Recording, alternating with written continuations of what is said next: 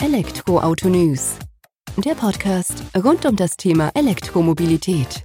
Mit aktuellen Entwicklungen, Diskussionen, Interviews und vielem mehr. Servus und herzlich willkommen bei einer neuen Folge des Elektroauto News Brunet Podcast. Ich bin Sebastian und freue mich, dass du diese Woche wieder eingeschaltet hast, wenn wir uns mit dem Thema E-Mobilität beschäftigen.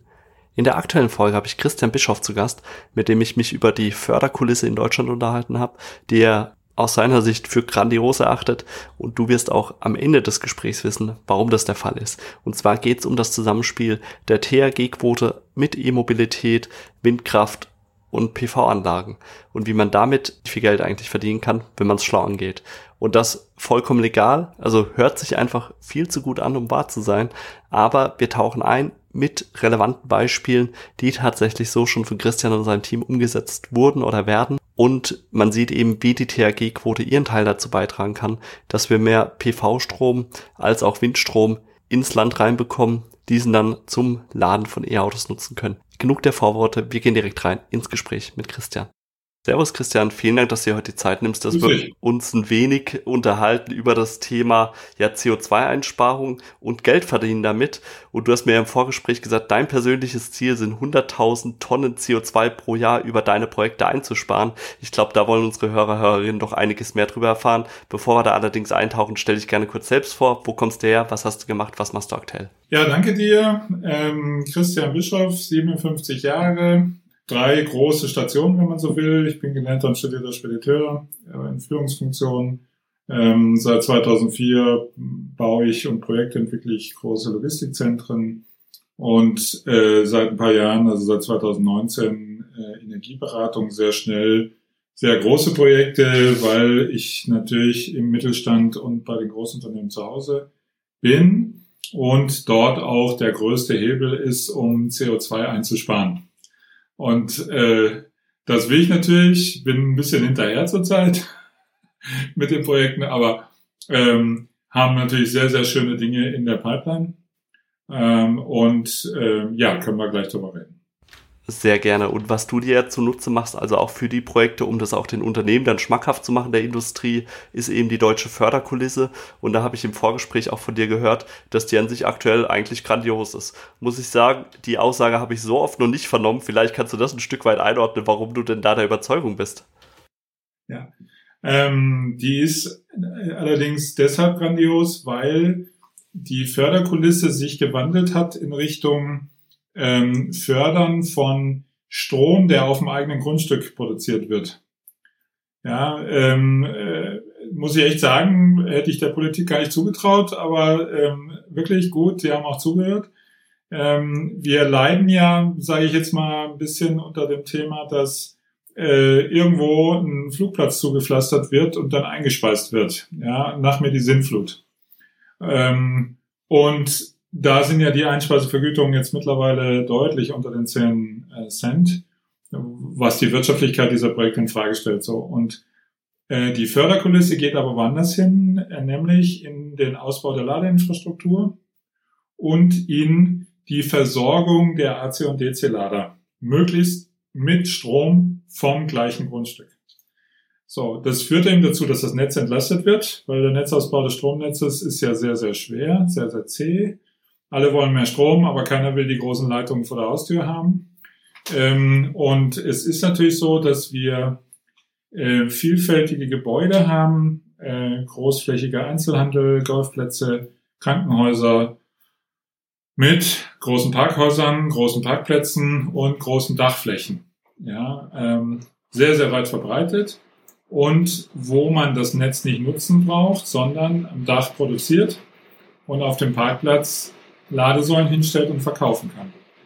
Und diese Kulisse wird gefördert mit der sogenannten THG-Quote, Treibhausgasquote, äh, mit sagenhaften 35 Cent die Kilowattstunde. Ja, wenn du sogenannten Ökostrom kaufst, ähm, wobei mir ja keiner sagen kann, ob Ökostrom wirklich Ökostrom ist, ja, das können ja, glaube ich, die Energieversorger selber auch nicht, dann ähm, gibt es 20 Cent. Und ähm, ich traue dem Braten noch nicht. Anscheinend gibt es den einen oder anderen Minister in der Bundesregierung, der erzählt, um den Ladesäulenausbau noch weiter zu forcieren, soll die THG-Quote nächstes Jahr verdoppelt werden. Also wenn das wirklich käme, dann wäre das unglaublich. Ähm, ich rechne erstmal mit den 35 Cent, weil die auch schon total toll sind. Und das können wir nachher in ein, zwei Beispielen, Projekten sehen, wie sich das auswirkt. Das ist phänomenal. Und das ist natürlich noch nicht so weit verbreitet, weil die meisten Ladesäulen keine Photovoltaik auf dem Dach haben oder überhaupt keine Photovoltaik haben. Ja, sondern äh, immer noch das alte Denken da ist, komm, ich mache eine, äh, eine Dachfläche voll mit Photovoltaik und dann gucken wir mal. Ja, bloß die Renditen sind ja jetzt, äh, mittlerweile geht's ja Richtung 15, 20 Jahre, das macht ja gar keinen Sinn da sind wir ja genau an dem Punkt, wo jetzt auch eben dieser Vorteil von der THG-Quote dann auch schlussendlich greift, dass wir eben zu dieser Differenz kommen, weil du hattest es auch gesagt, also für die eingespeiste Kilowattstunde bekomme ich halt nur einen Bruchteil davon, was ich eben über diesen Direktverbrauch vor Ort bekommen könnte. Und vielleicht kannst du das gerade nochmal mit absoluten Zahlen ein Stück weit belegen. Wir müssen nicht auf die Centstelle runterbrechen sozusagen, aber einfach, dass man mal sieht, okay, ist im Faktor X besser. Also, ähm, wenn man davon ausgeht, dass ein DC-Lader am Tag viermal genutzt wird. Ne? Einkaufszentrum, whatever. Und es gibt eine Branchenstudie, die sagt, pro Ladevorgang werden 44 Kilowatt äh, geladen. Dann sind das bei 365 Tagen im Jahr 65.000 Kilowattstunden. Rein rechnerisch, photovoltaiktechnisch reden wir dann von 65 Kilowatt Peak. 65 Kilowatt Peak sind 358 Quadratmeter Dachfläche ohne äh, Rauch- und Wärmeabzug und solche Geschichten, also reine Photovoltaikmodule. Und dann braucht man ja einen Parkplatz, wo der, der, das Auto stehen kann, um mit dem DC-Lader zu laden. Und einen Batteriespeicher, ähm, der leistungsfähig ist, gerade in den Morgen- und Abendstunden. Und die Ladeinfrastruktur. Ähm, man kann ungefähr sagen, dass die äh, Kosten dafür netto bei 160.000 Euro sind für dieses Viererpaket. Und die Förderung THG mit 35 Cent mal 20 Jahre mal 5, also mal 7 Jahre in dem Fall, weil die Förderung geht nur bis 2030, mal 65.000 Kilowattstunden sind auch 159.000 Euro. So, das heißt, ja, äh, der unglaubliche Fall ist da, wenn du noch in 2023 investierst, dass die Hard- und Software durch die THG-Quote bezahlt wird und den, aus dem Stromverkauf äh, ist brutto für netto. Das lässt natürlich extrem viele Möglichkeiten zu. Ein Golfplatz kann für Präsidium und Mitglieder günstige äh, Ladetarife machen, für äh, Gäste teurere Tarife. Ja, ein Stadtwerk kann für sozial Benachteiligte, ja, oder ein Krankenhaus kann für sozial Benachteiligte Vorzugstarife machen, weil verdient wird ja sowieso. Ja, und kann dann für Gäste oder für andere, so. Und wenn man sich das überlegt, ja, das ist phänomenal, deswegen sage ich das auch so. Ja, weil wir noch bis Anfang 2024 die Situation haben, dass wenn man es richtig anstellt, diese Vierer-Kombination Photovoltaik, äh, DC-Lader, Batteriespeicher und Ladeinfrastruktur durch die THG-Quote bezahlt wird.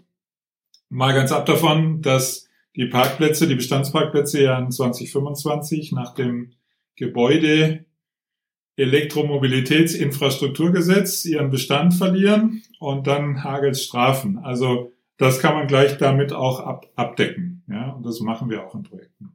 Und das kann man natürlich hochrechnen. Ja? Und dann kommen da abenteuerliche Zahlen raus. Ähm, wir sind da bei Kostenquoten unter 30 Prozent. Und das ist super. Ja, also da gibt es gar keine Rendite mehr, Kennzahlen mehr dafür. Das ist wirklich enorm.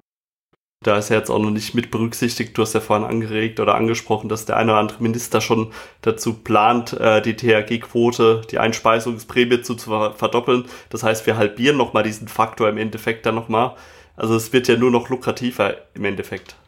Ja, äh, warum? Weil bisher äh, nur ganz wenige ähm, die Photovoltaik am Ort des Verkaufs äh, installieren und dort Strom produzieren. Es gibt jetzt ein erstes Projekt äh, von Tesla, habe ich gesehen, ähm, im äh, Oberfränkischen. Ähm, da ähm, nimmt man den Strom vom Nachbargrundstück. Ja, super, genau richtig. Aber ist lang nicht groß genug, also es reicht nicht, um, um ne, also die kaufen nach wie vor Strom ein. Und diese zaghaften Versuche, so eine Art Truck- oder Carports zu machen, ich meine, gut, okay. Ja, also wenn, musst du es richtig machen. Ne? Und äh, Ost-West-Belegung, äh, Trag, äh, Tragwerkstruktur anstatt Car- und Truckports ist natürlich ein Muss. Aber wenn man das rechnet und dann zum Beispiel sagt, ich muss eben in den Ladeparks muss ich ja ähm, Teer und Beton machen und dann eben die Tragwerkstrukturen. Beim Einzelhandel habe ich die Parkplätze und die Dächer schon vor Ort. Ja, und das sind ja natürlich auch Gelder, wo man sagen kann, man kann auch mit der Dachpacht was machen. Ne? Dachpacht war ja früher das große Thema für Photovoltaik auf Gewerbedächern. Das rechnet sich ja überhaupt nicht mehr, weil die Einspeisevergütung so gering ist, dass ich das, ne? So, und da kannst du natürlich jetzt was machen. Wir haben übrigens auch ein Modell, wo wir ein Pachtmodell, wo wir zehnmal so viel Pacht bezahlen wie äh, mit normalen Photovoltaikmodulen. Ja, weil du ja den Hebel schlussendlich dann eben auch über diese Förderkulisse dann hast dafür und kannst es auch sicherstellen. Also von daher echt spannend. Aber was ist deine Meinung? Also warum ist das, es klingt ja so einfach und so gut wieder, also dass man es kaum glauben mag, aber warum ist das dann noch nicht angekommen? Gerade mit dieser Prämisse, dass ab 2025 auch das, äh, die Bestand, der Bestandsschutz fällt sozusagen, da muss man sich doch Gedanken drüber machen eigentlich. Ja, weil ähm, es äh, gibt noch den, das Verwaltungsdickicht, Bürokratie und es gab äh, mal eine Zeit lang ähm, eine, ähm, eine, ein Gesetz oder eine, ein Gesetzestext, dass eine Verordnung, so das war das Wort, was ich suche, ähm, dass ähm, dort nicht gleichzeitig Strom produziert werden kann. Das ist erst äh, noch nicht so lang gefallen.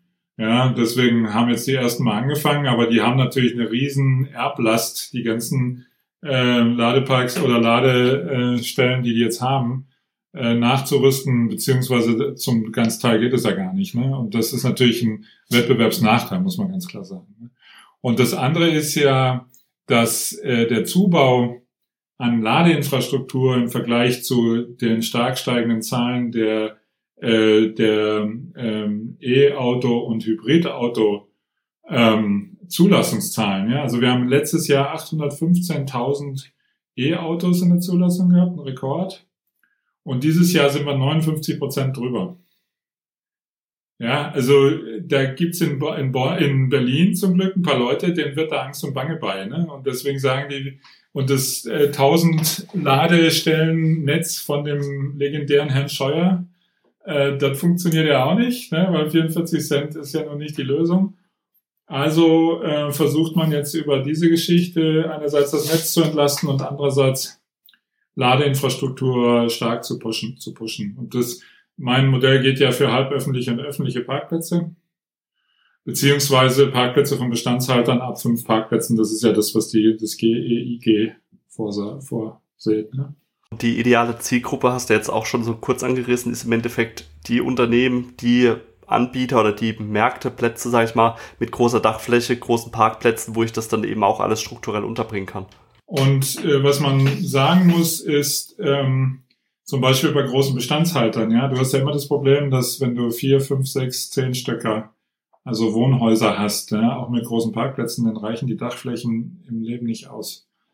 Aber wenn du Bestandshalter hast, die ähm, 20, 30, 100, ähm, 60 äh, Familienhäuser haben oder sowas, ja, dann kannst du den Energieversorgerstatus äh, besorgen bei der Bundesnetzagentur. Und dann können von dort aus äh, über eine Energie GmbH oder eben eine gemeinnützige GmbH können äh, Windparks und ähm, äh, Solarparks mit einbezogen werden. Ich muss ganz ehrlich sagen, ich plane äh, gerade mit äh, ein paar dir bekannten Leuten einen großen Ladepark in Berlin. Also die Windausbeute äh, in Berlin ist erbärmlich. Ja, wir werden es auch so machen, dass dass wir Wind äh, an der Nordsee in irgendeiner Form ähm, über eigene Windräder ernten und dann über den Energieversorgerstatus Netzzugang bekommen und dann den für vier Cent eben durchleiten zum Ladepark. Weil Wind und Photovoltaik ergänzen sich super. Also du kriegst nicht die 8760 Stunden des ganzen Jahres hin, aber du bist kurz davor. Ja, also es ist sehr, sehr nah dran. Ähm, Photovoltaik plus Windkraft ist eine total gute, coole Kombination. Falls irgendwo in der Nähe nochmal ein größerer äh, Biogasanbieter gerade aus der Einspeisevergütung gefallen ist, dann kann man den natürlich auch mit reinnehmen. So, und das sichert eben maximale THG-Quote. Ne? Und man muss schon sagen, es ist ja im Wind, ist ja phänomenal, wenn du ähm, fünf oder sechs Meter die Sekunde Wind hast. Ja, in den vier oder 5.000 Stunden, die es, die es in Deutschland im Wind gibt. Dann macht eine 2 Megawatt Mühle mal eben fünf oder sechs Millionen Kilowattstunden Strom. Ja. Unglaublich. Und dann ist es so, dass Windkraft deutlich günstiger ist als Photovoltaik. Ja. Äh, und es ergänzt sich halt toll. Das heißt, bei den großen Projekten kann man wirklich hingehen, bei großen Bestandshaltern.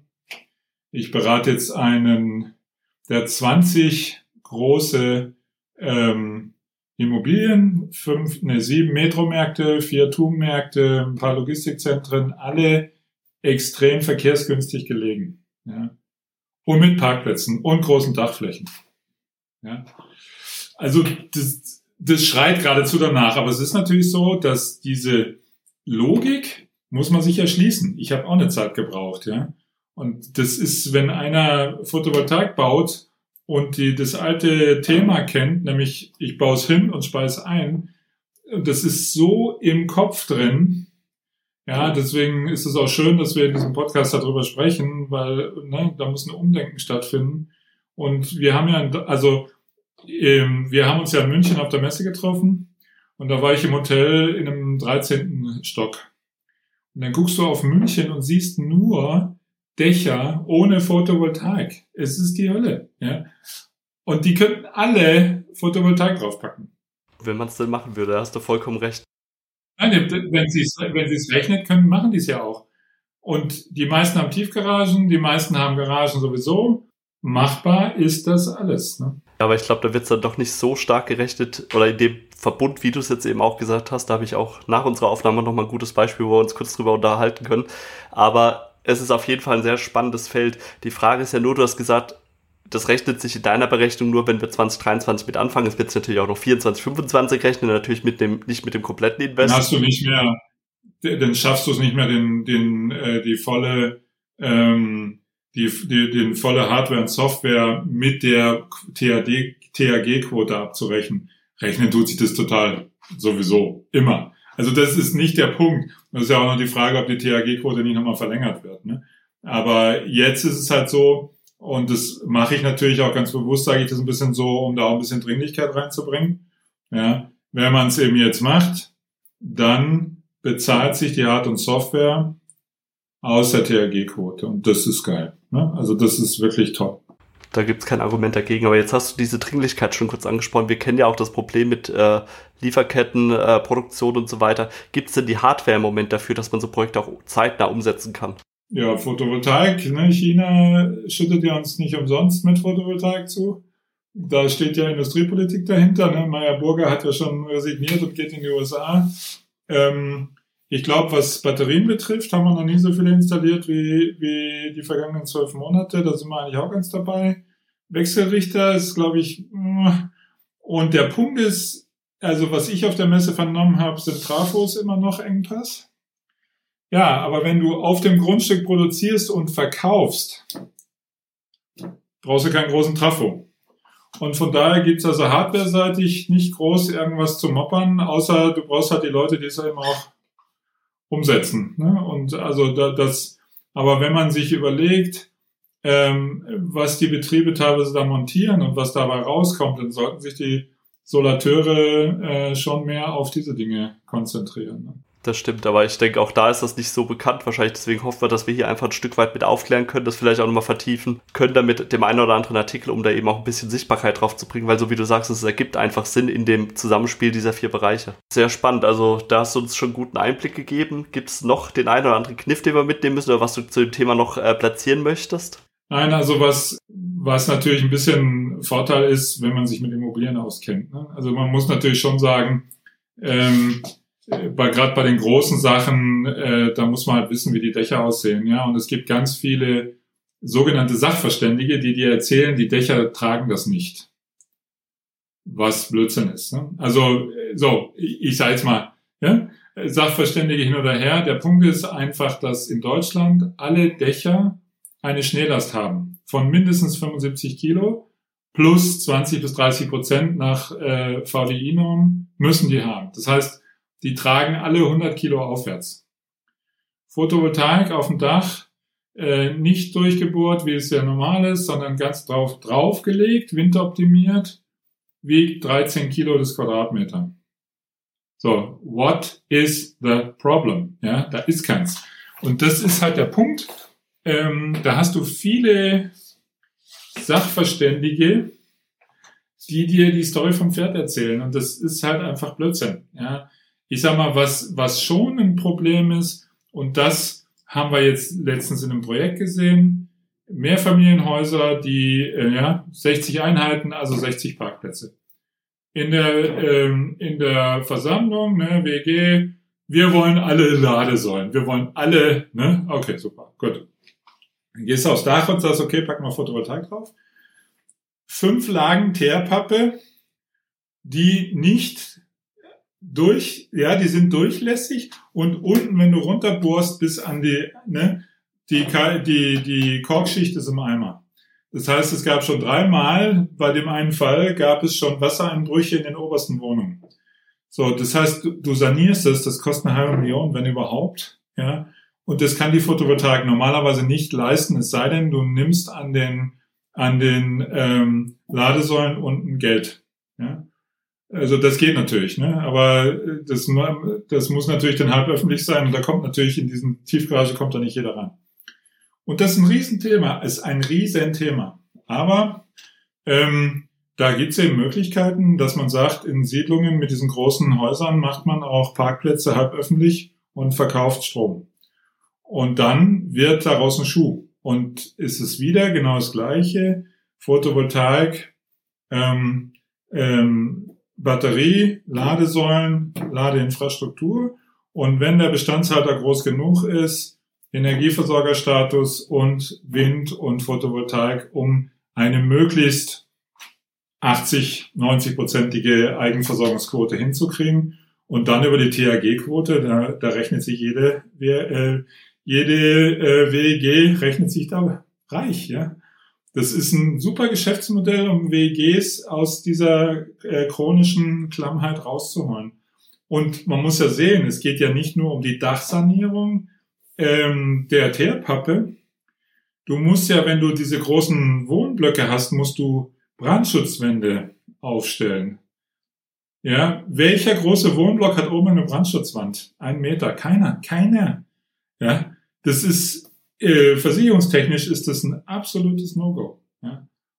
So, das wird derzeit, weil das ein Bestand ist, wird das äh, in irgendeiner Form, ne? du hast bei Logistikzentren auch, da hast einen Brandabschnitt, 10.000 Quadratmeter und dann hast du eine riesen Brandschutzwand, damit das Feuer nicht übersprengt. Ne? So, hast du bei den ganzen Wohnhäusern nicht. Ja, und das muss alles in dem Abwasch gemacht werden und das ist äh, für die WAG, WEGs kaum zu stemmen. Wenn du aber Erneuerbare nimmst und das kreativ machst, dann Schöne Schlussworte aus meiner Sicht. Da hast du es ganz gut zusammengefasst, hast bestimmt auch zum Nachdenken angeregt und bin gespannt, was der eine oder andere Hörer noch dazu sagt. Dir vielen Dank für deine Zeit, Christian. Sehr gerne. Spannende Podcast-Folge mit einem bisschen anderen Twist, aber trotzdem eben auch eingehend auf die E-Mobilität, THG-Quote, Ladeinfrastruktur und wie das alles eben doch Hand in Hand geht mit der erneuerbaren Energie. Aus meiner Sicht bereichernde Folge, die wir auch sicherlich, wer oft gehört wird, gehe ich zumindest von aus, dir so oder so vielen Dank fürs Zuhören diese Woche. freue mich, wenn du kommende Woche wieder einschaltest bei einer neuen Folge des Elektroauto-News.net Podcast. Mach's gut, bis dahin, ciao.